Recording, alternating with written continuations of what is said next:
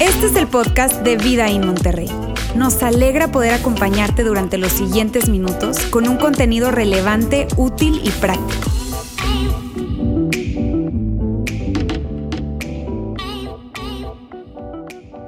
¿Qué pasó el día después de Navidad, de la primera Navidad? O sea, el día después de esa primera Navidad, hace dos mil años, justamente cuando, cuando, cuando nace Jesús, justamente en esa noche, luego al día siguiente, ¿qué pasó? ¿Qué fue lo que sucedió? Y sabes, lo que la historia nos dice es que el mundo siguió su rumbo. Que el mundo siguió su rumbo. De hecho, estaban haciendo un censo en ese tiempo y continuaron haciéndolo, porque el mundo siguió su rumbo, su rumbo. Lucas, quien investigó a detalle acerca de esto, él dice lo siguiente. Él dice, por aquellos días Augusto César decretó que se levantara un censo en todo el imperio romano. Y ese censo continuó. Ese censo tenía que ver todo con un tema de tributo, de impuestos. Se quería saber cuántos estaban vivos para saber cuánto iban a pagar, quiénes tenían que pagar y cuánto tenían que pagar. El motivo del censo tenía que ver con eso, ¿sabes? Ahora, en ese tiempo, la manera en que, el, censo se dio era de la siguiente forma. La gente tenía que trasladarse, porque tú y yo hoy en día vivimos censos también. No son nuevos los censos. Está bien, tú y yo hoy hacemos un censo, solo que en nuestro censo la gente llega a nuestra casa, ¿cierto? Y nos preguntan. En ese tiempo no era así. En ese tiempo el censo tenía que ver con que tú te trasladabas hasta, hasta tu lugar de origen en todo el imperio romano, sea donde tú vivieras, tenías que movilizarte hasta donde tú habías nacido y allí donde era tu pueblo de origen, tenías que registrarte. Imagínate, Aquí yo tendría que irme a Venezuela, Charlie, tú tendrías que irte a Costa Rica, ¿verdad? Este, y, Charlie a Aguascalientes también. O sea, imagínense, cada quien tendría que irse a sus diferentes lugares porque era la forma en cómo se hacía en ese tiempo en el Imperio Romano. ¿Qué significaba eso? Que los, caminos estaban súper transitados, porque la gente estaba movilizándose precipitados porque tenían que ir a cumplir el censo, entonces tenían que ir a sus diferentes lugares todo había una movilización que había increíble y eso era una gran oportunidad para los ladrones porque los caminos estaban repletos de gente y ellos aprovechaban esto para sacar partida de ello. Entonces, lo que había o lo que sucedió el día después de Navidad, hace dos mil años, lo que sucedió el día después de esa primer Navidad fue que todo era un caos. El mundo siguió su rumbo. Y sabes, a diferencia de un pequeño grupo de personas, la gente no se imaginaba que había nacido alguien que había llegado para cambiar la historia de la humanidad. Había nacido alguien, a diferencia de un grupo muy pequeño de personas. Hace dos mil años, esa noche, había nacido alguien que llegó para que la historia no volviese a ser igual y para que hubiese un antes y un después. Pero la gente no se imaginaba lo que había sucedido. Eso fue lo que pasó hace dos mil años. Y me encanta cómo Juan, ¿sabes?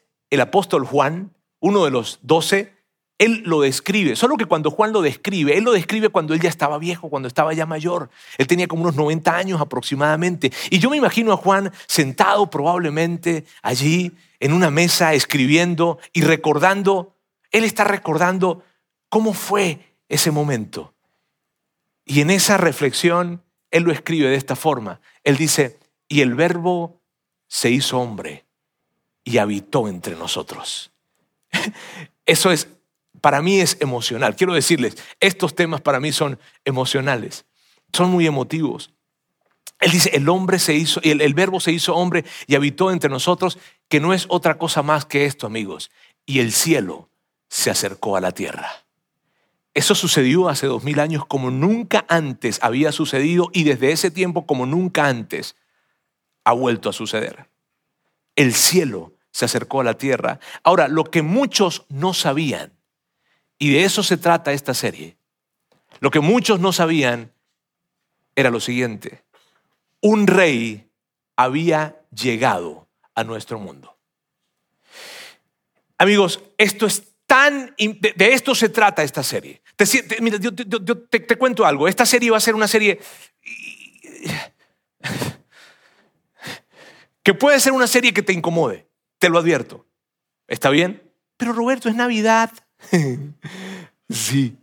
Y va a ser una serie, te digo, un poco que puede ser complicada, pero que a mí me encanta por lo que representa esto. Y porque en esta época, justo en esta época, es que tú y yo necesitamos detenernos a reflexionar qué fue lo que realmente pasó hace dos mil años y qué es lo que realmente nosotros estamos celebrando. Pero lo que muchos no sabían en ese tiempo es que un rey había llegado a nuestro mundo. Un rey había llegado a nuestro mundo, no una figura religiosa. No un rabino, no un profeta, no un maestro, no. Un rey había llegado a nuestro mundo. ¿Sabes?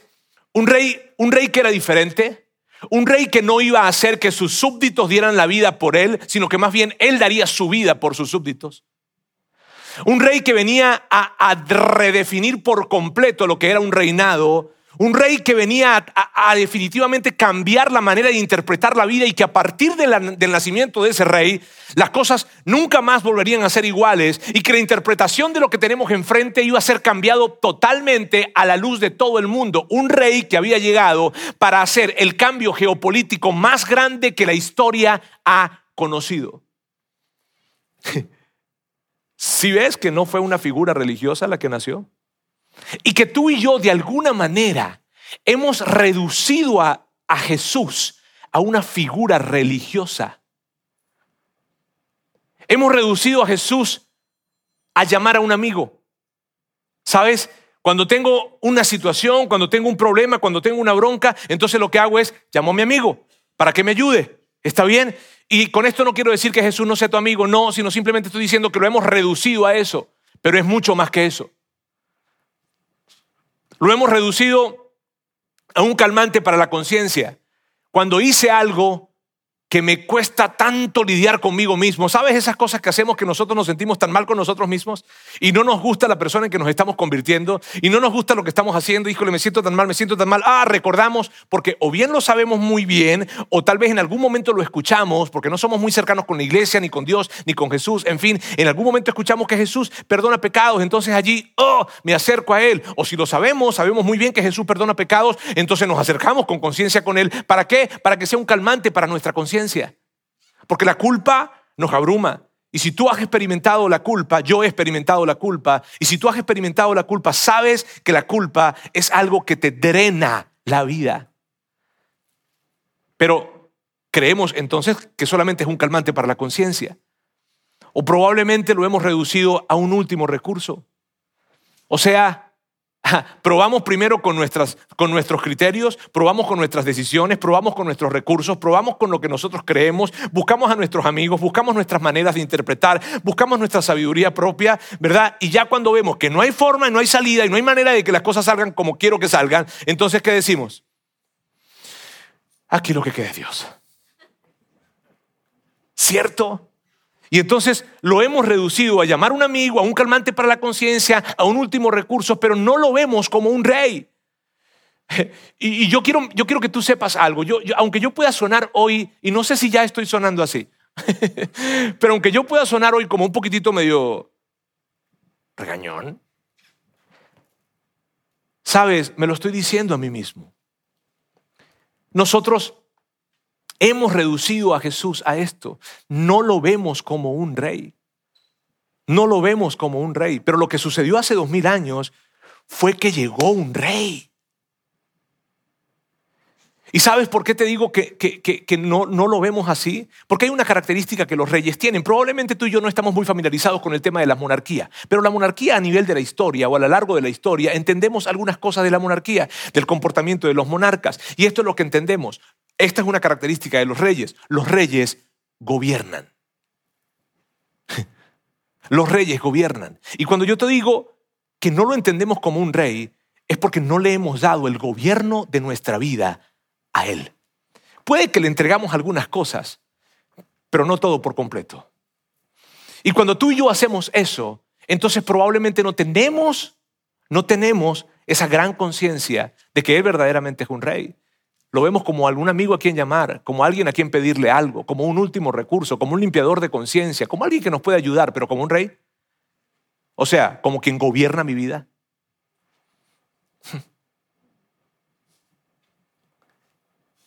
Y este es el tiempo de reflexionar. ¿Cómo estás viendo a Jesús? ¿Lo estás viendo solamente como un salvador y limpiador de pecados? Lo es, pero no lo es todo. Él es un rey. Y eso es tan emocionante para mí. Porque, porque yo necesito entender esto, tú y yo necesitamos entenderlo. A que las personas que escribieron acerca de esto, las personas que escribieron acerca de, de qué fue lo que pasó hace dos mil años, por, la, por, lo cual tú y yo sabemos lo que sabemos hoy acerca de Jesús. ¿Está bien? Los que se detuvieron para, para poder describir, relatar lo que vieron, observaron, experimentaron o investigaron de primera mano, esto es lo que nos dicen con respecto a Jesús. Verdaderamente, Roberto, ¿es un rey de lo que se trata, de quien se trata, de que estamos hablando? Sí. Mateo, perdón, Lucas, quien investigó de una manera increíble esto, dice lo siguiente, dice, no tengas miedo, María, aquí está relatando, no tengas miedo, María, o, está tomando las palabras que el ángel le dijo a María. No tengas miedo, María, Dios te ha concedido su favor, le dijo el ángel. Quedarás encinta y darás a luz un hijo y le pondrás por nombre Jesús. Ahora, esto es una traducción. Amigos, Jesús es una traducción. El nombre original en hebreo que se usa es Yeshua. Y Yeshua significa líder, significa salvador, significa inclusive, en algunos casos se usa como guerrero. Y el ángel le está diciendo, vas a tener a Yeshua. Te digo, ese es el original. Luego continúa y dice, Él será un gran hombre y lo llamarán Hijo del Altísimo. Y aquí el ángel usa un lenguaje real. Aquí usa un título real, Hijo del Altísimo, que representa Hijo del Rey Supremo. Eso es lo que representa. Y por si fuera poco, es un ángel quien está hablando, amigos, enviado por Dios y está registrado. María está asustada. ¿Por qué está asustada? Porque le está hablando un ángel. Porque muchas veces creemos, llegó un ángel, ah, llegó un ángel. No. Es que se te parezca un ángel a ti. Ay, ¿O qué María está asustada? Está escuchando al ángel. Le está, le está hablando, le está diciendo esto. Ahora, por si fuera poco, este ángel que trae, que trae una palabra de revelación y de verdad para María, si, si hay dudas con respecto a que es un rey quien ha nacido, él continúa diciendo esto. Dios el Señor le dará el trono de su padre David y reinará sobre el pueblo de Jacob para siempre. Le estaba diciendo María esto, María, quien tú vas a dar a luz es un rey. María, vas a dar a luz un rey. Y la siguiente línea, amigos, me encanta, porque esto es lo que dice el ángel. Su reinado no tendrá fin. Tú sabes, eh, María, María, María, tú sabes, reyes van, reyes vienen, pero el hijo que vas a tener es un rey y tiene una particularidad su reinado. Nunca va a terminar. ¿Sabes cuáles son las implicaciones de eso para ti para mí dos mil años después? Las implicaciones de esto son las siguientes. Jesús sigue siendo rey. O sea, si su reinado, si un ángel dice hace dos mil años que su reinado no tendrá fin, entonces quiere decir que dos mil años después su reinado continúa y Jesús hoy sigue siendo rey. Entonces la pregunta con la que yo lucho, y les confieso con todo mi corazón, la pregunta con la que yo lucho todos los días, y la pregunta con la que creo que deberían luchar todos los seguidores de Jesús, y que en efecto luchamos todos los seguidores de Jesús todos los días, y digo todos los días, ¿por qué? Porque es cuando yo me levanto en la mañana, ¿verdad? Y yo decido cómo voy a vivir el día. Yo decido cómo voy a responder ante lo que tengo enfrente, ante las tensiones, ante las situaciones. Yo decido cómo le voy a responder a papá, a mamá, a mi hermano, a mi hermana, a mi hijo, a mi hija, a mis padres, eh, a mi esposa, a mi esposo. Yo decido cómo voy a manejar el tiempo ese día. Yo decido cómo voy a manejar el dinero ese día. Yo decido cómo voy a manejar mi moralidad ese día. A eso me refiero con la pregunta que lucho todos los días, porque todos los días tienes que tomar decisiones. Y en las decisiones que tú, tú, y yo tenemos que tomar, los que somos seguidores de Jesús, la lucha que tenemos, la pregunta con la que luchamos es esta. Jesús, ¿es mi rey? ¿Es Jesús mi rey? Ok, Jesús sigue siendo rey, pero ¿es Jesús mi rey? Amigo, porque cuando nace un rey, mira bien, cuando nace un rey, se debe elegir en qué lado yo voy a estar. ¿Voy a ser parte de ese reinado o no? ¿Voy a estar de su lado o no voy a estar de su lado? Cuando nace un rey, en la historia, cuando nace un rey, se debe elegir. Entonces, por una parte entendemos esto, por lo que estamos leyendo, por lo que las escrituras dicen, por lo que la historia dice, entendemos que Jesús cuando nace significa que llegó un rey. Y ese rey sigue siendo rey. Entonces la pregunta es, ¿es tu rey? La pregunta es, ¿realmente es tu rey? Porque, porque si realmente es tu rey, tú le has dado el gobierno de tu vida a ese rey. Y cuando se trata de manejar el dinero, manejar tu moralidad, manejar tu sexualidad, manejar tus relaciones, comportarte con tu esposo, con tu esposa, con tus padres, con tus hermanos, con tus amigos, con tus enemigos, entonces tú tomas en cuenta a ese rey y él le das el permiso de decirte cómo debes actuar. Si realmente es tu rey, si realmente es mi rey, o simplemente lo he reducido a un amigo el que llamo en un caso de emergencia o a una, a una, a una medallita que tengo guindada en mi cadena y ya. ¿Es tu rey? Porque, mira, la particularidad, la particularidad que tiene Jesús como rey, porque tiene una bueno, tiene muchas, pero, pero tiene una particularidad en especial, y es esta, que Jesús te invita, no te obliga. Jesús te invita a ser parte de su reino no te obliga a ser parte de tu reino. Él deja esto a tu criterio. Y si tú hoy estás con nosotros y no eres un seguidor de Jesús, quiero que sepas, Él es un rey increíble, porque Él no te obliga, Él te invita y te dice, yo quiero que seas parte. Yo, yo, quiero que seas parte de mi, de mi reino y hay cosas tan increíbles para ti, pero no te puedo obligar. Y el punto, amigos, es esto, que si yo no, si yo decido no ser parte de su reino. ¿Cuándo, ¿Cuándo decido no ser parte de su reino? Permítame decirles. ¿Cuándo decido? Porque tal vez tú dices, no, no, yo sí, Él es mi rey. ¿Cuándo, ¿Cuándo decido no ser parte de su reino? Cuando yo tomo decisiones sin su criterio.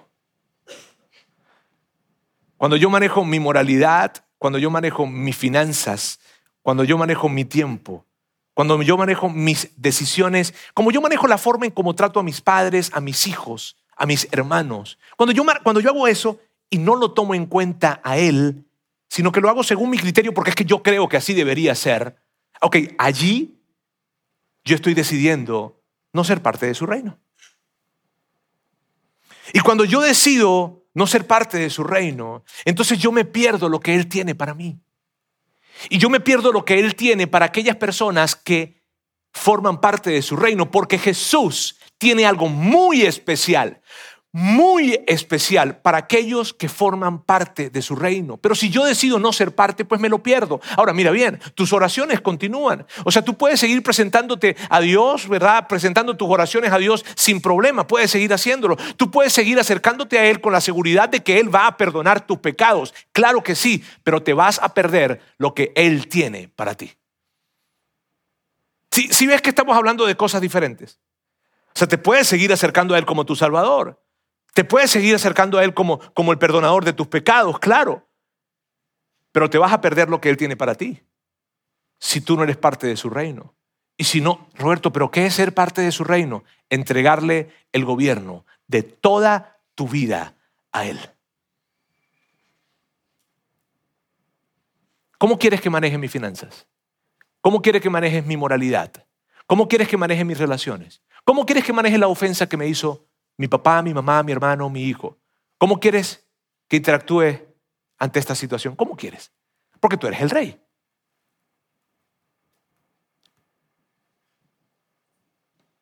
Eh, ¿Sabes, ¿Sabes qué yo he, pensado cuando veo la historia, esto es lo que pienso. Que Herodes, bueno, pienso y estoy convencido, ¿está bien?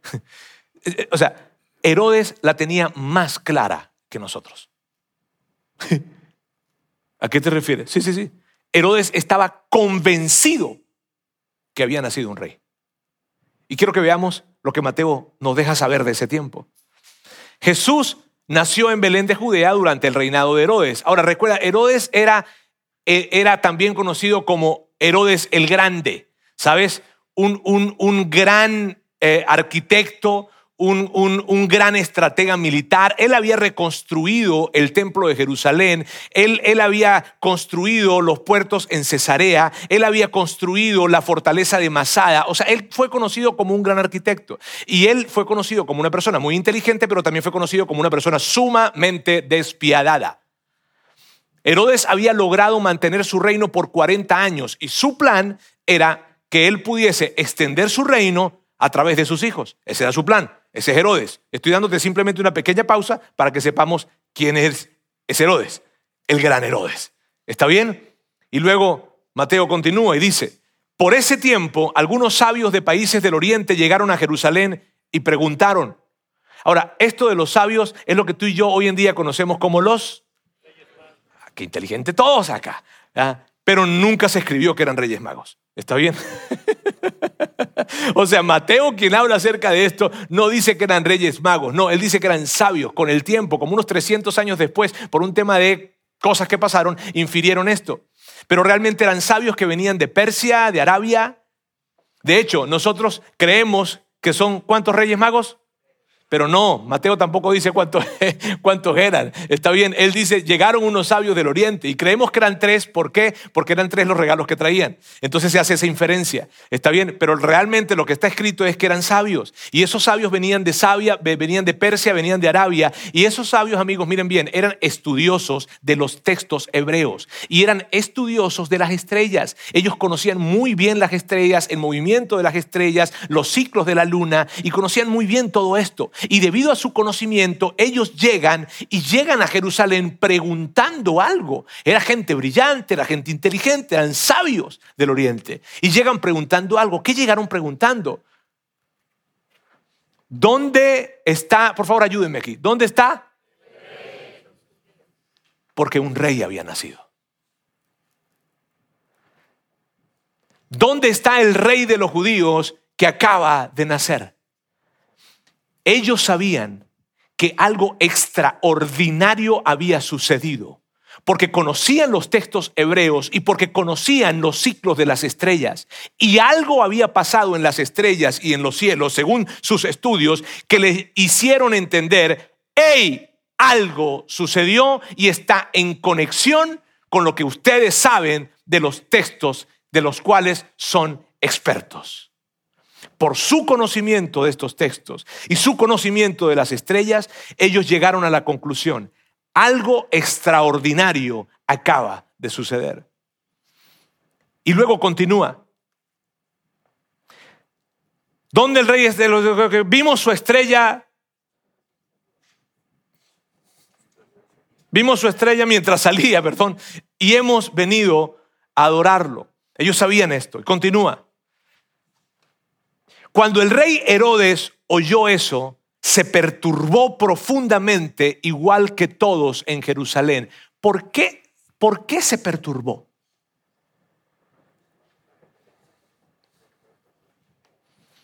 ¿Por qué se alarma Herodes? ¿Porque había nacido un rabino? ¿Porque había nacido un profeta? ¿Porque había nacido un maestro? No. Mírame, ¿porque había nacido una figura religiosa? No. Por eso no se alarmó, porque a él a eso le valdría. No, que nació un profeta. Herodes, ¿sabes que nació un profeta nuevo? Ah, qué bueno. Herodes, ¿sabes que nació un rabino, pero que va a ser increíblemente bueno? Ah, qué bien.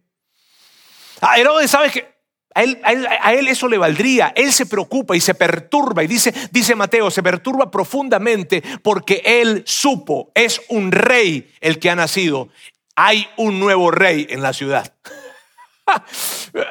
O, sea, yo soy rey y acaba de llegar un rey y se preocupa. ¿Por qué? Porque eso significaba para él una potencial insurrección. ¿Por qué? Porque él estaba convencido que realmente era un rey el que había nacido.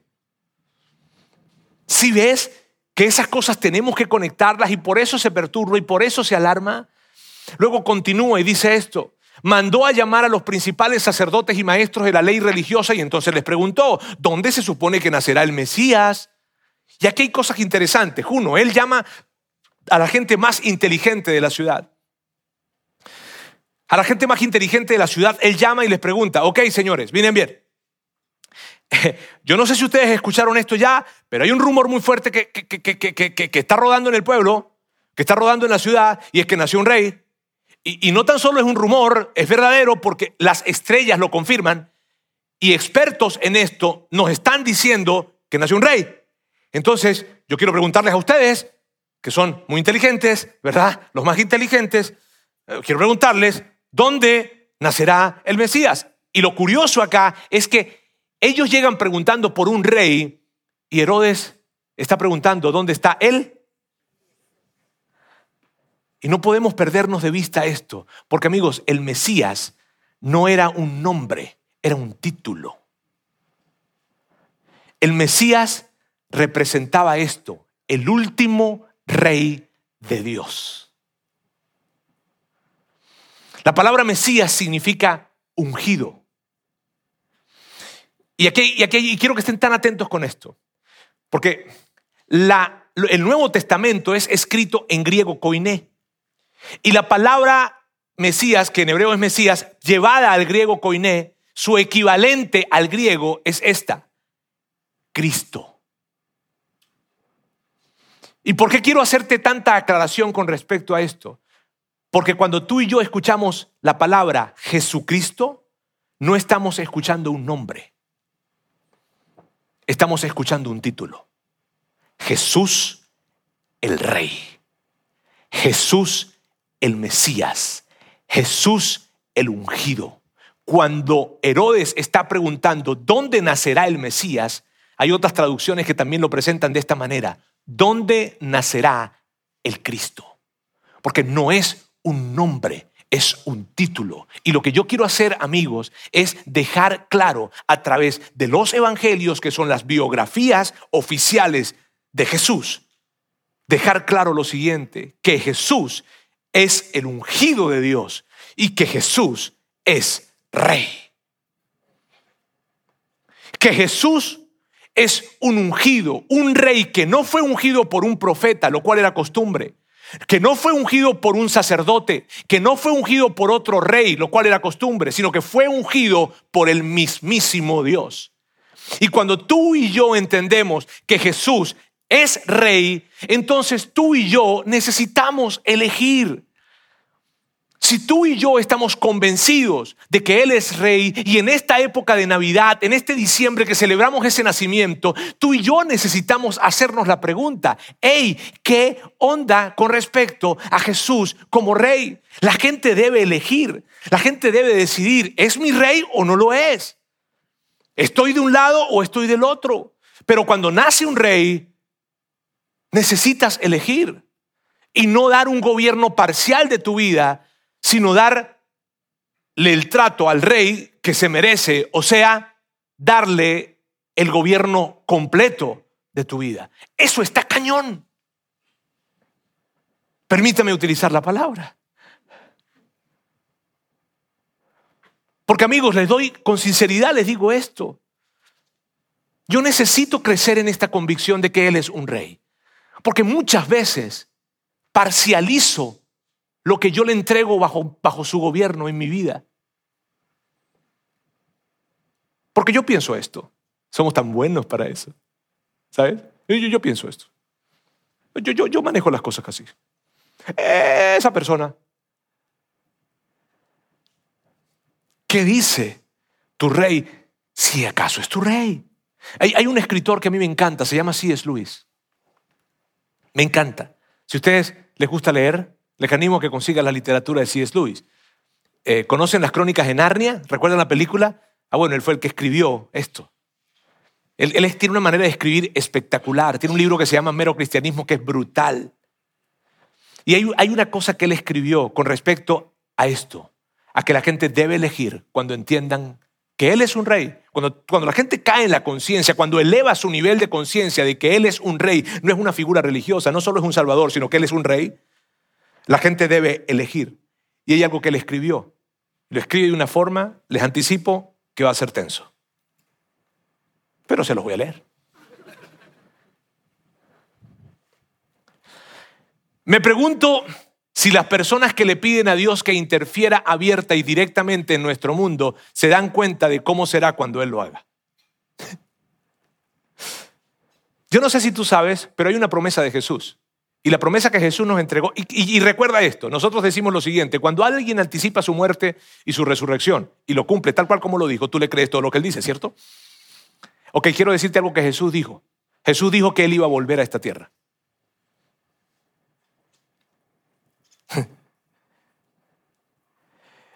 Y, Luis dice, yo no sé si la gente cuando, cuando dice, por favor, interfiere aquí, vuelve otra vez, apresura tu venida, la gente entiende lo que está diciendo. Continúa y dice, cuando eso suceda, será el fin del mundo. Cuando el escritor sube al escenario en una obra, pues la obra ha terminado. Dios va a invadir, ¿está bien? Pero ¿de qué sirve decir que estás de su lado entonces, cuando tú ves que todo el universo natural se derrite como un sueño? O sea, ¿qué va a pasar cuando llegue otra vez? ¿De qué nos va a decir, o de qué nos va a servir, perdón, decir, yo, yo, yo, yo, yo era parte de tu reino? Ah, no, no, no, ahora sí creo.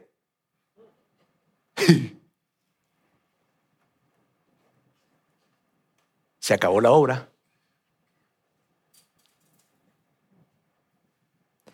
Y algo más, algo que nunca concebiste en tu cabeza, te sacude.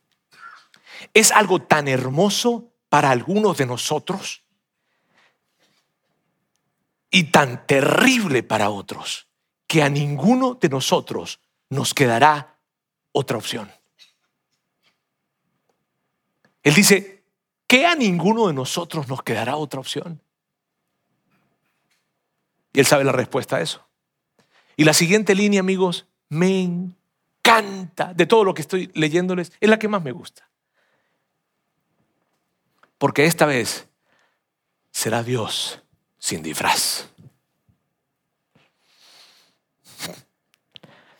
O sea, esta vez Él no va a venir como un bebé, indefenso. Esta vez Él no va a venir como un maestro que enseña en las laderas. Esta vez Él no va a venir como alguien a quien puedan escupir, torturar o crucificar. Esta vez va a venir como un rey. Como un rey en todo su esplendor. Algo tan abrumador que provocará un amor irresistible o un horror irresistible en cada criatura. ¿Por qué? Porque en ese momento, los que, decidieron, los que, los que, los que pudieron haber decidido estar del lado de su reino, ya no habrá tiempo para poder hacerlo. Y lo que te provocará será un amor irresistible o un terror irresistible. Entonces será demasiado tarde para elegir tu bando. No sirve de nada decir que eliges acostarte cuando se ha vuelto imposible levantarte. Ese no será el momento para elegir, será el momento en que descubriremos cuál fue el lado que realmente elegimos, nos hayamos dado cuenta antes o no. Cuando llega un rey, si es Luis dice, tú tienes que elegir. Y, y ya al final de lo que él está escribiendo, en base a lo que está escribiendo, él dice, ahora Hoy, en este momento, es nuestra oportunidad de elegir. Y luego, si es Luis dice algo que Pedro escribió en sus cartas y que me parece fascinante la forma como lo entrega. Y dice esto, Dios en realidad se está conteniendo para darnos esa oportunidad. No durará para siempre, debemos tomarla o dejarla. Amigos, si a ti esto no te incomoda, yo hoy no hice bien mi trabajo. Pero el punto es este. Navidad nos recuerda esto. El cielo tocó la tierra. La Navidad nos recuerda algo. Tenemos un rey. ¿Qué vas a hacer con respecto a ese rey? ¿Cómo vas a elegir? Porque Él nos invita, pero mira bien, no nos invita simplemente a creer. Y esta es una gran distinción que nosotros hemos venido trabajando desde hace algunos meses para acá y que yo quiero sobreenfatizar ahora. Porque no se trata de creer, se trata de seguir. Y que me rompe el corazón cada vez que yo hablo con alguien que supuestamente es un seguidor de Jesús, pero cuando le escucho digo, no, no, tú no eres un seguidor, tú eres un creedor o un creyente. Está bien, estoy usando mal la palabra. Porque, porque no es una invitación simplemente, amigos, Herodes creyó. De hecho, creo que Herodes creyó más que probablemente cualquiera en la historia. No es una invitación a creer. De hecho, mira, mira lo que pasa con Herodes. Herodes creyó. Así que convocó de entre el pueblo a todos los jefes de los sacerdotes y maestros de la ley y les preguntó dónde había de nacer el Cristo. ¿Por qué? Porque él quería saber a partir de dónde iba a nacer el Cristo, ¿verdad? Cómo, cómo, cómo, cómo se iba a mover. Está bien, cómo iba él a actuar allí. Luego continúa y dice, en Belén de Judea le respondieron, o sea, como unos 10 kilómetros de aquí iban a ser. Y luego continúa y dice, luego Herodes convocó a los sabios a una reunión privada y por medio de ellos se enteró del momento en, que en el que él había aparecido, eh, perdón, en el que había aparecido la estrella por primera vez. Él quería saber el momento exacto, amigos, porque depende de la edad que tuviera ese nuevo rey, ese niño rey, él iba a actuar. Y tú y yo sabemos la historia que él cometió. Tú y yo sabemos lo que él hizo. Él mandó a asesinar a los niños que estaban en un rango de edad en la que le permitía saber que el rey estaba en ese rango de edad. Él creyó. Entonces les dijo, vayan a Belén. Vayan y con esmero averigüen dónde está el niño. ¿Por qué? Porque Herodes creyó, pero no le siguió. Herodes creyó que Jesús era un rey, pero para Herodes Jesús era un rey con quien él no iba a tener la menor intención de arrodillarse. Y tú y yo conocemos la historia. Herodes se queda como una pequeña nota de pie de página en la mayor historia, que es la de Jesús. Amigos, con el tiempo, con los años después de, ese nacimiento, llegamos a entender, y el mundo llegó a entender, que su reino no era de este mundo, sino para este mundo. Y lo importante es esto, Dios se hizo hombre y se hizo uno de nosotros, no tan solo para que tú y yo vayamos al cielo, sino para que podamos vivir bajo los valores de su reino en esta tierra y que podamos experimentar la verdadera plenitud de vida. Tú y yo tenemos que elegir, ¿será nuestro rey o no? Y hoy vamos a dejarlo hasta acá. Tú no puedes dejar de venir la siguiente semana, ni el final de esta serie. Pero ahorita solamente quiero dejarte con esta pregunta. Jesús es rey, pero ¿es tu rey? Dios, quiero darte muchísimas gracias por el día de hoy. Gracias porque tú nos ayudas a que podamos entender que ciertamente eres nuestro Salvador y que ciertamente eres un perdonador de pecados, pero no solamente eres eso, sino que eres no un rey, eres el rey. Gracias porque la historia nos ayuda a revisar cada detalle y poder entender que definitivamente eres ese ungido de Dios Eres Jesús el Cristo, Jesús el Rey, el ungido. Ayúdanos a poder entender lo que esto implica y ayúdanos a tomar una decisión frente a esto porque tú no nos obligas, tú nos invitas. Y nosotros queremos tomar una decisión con la conciencia, con la gran conciencia de saber si realmente queremos ser parte de tu reino. Tú, tú seguirás perdonando nuestros pecados, pero nos invitas a algo más allá, a ser parte de tu reino. En el nombre de Jesús te damos gracias. Amén.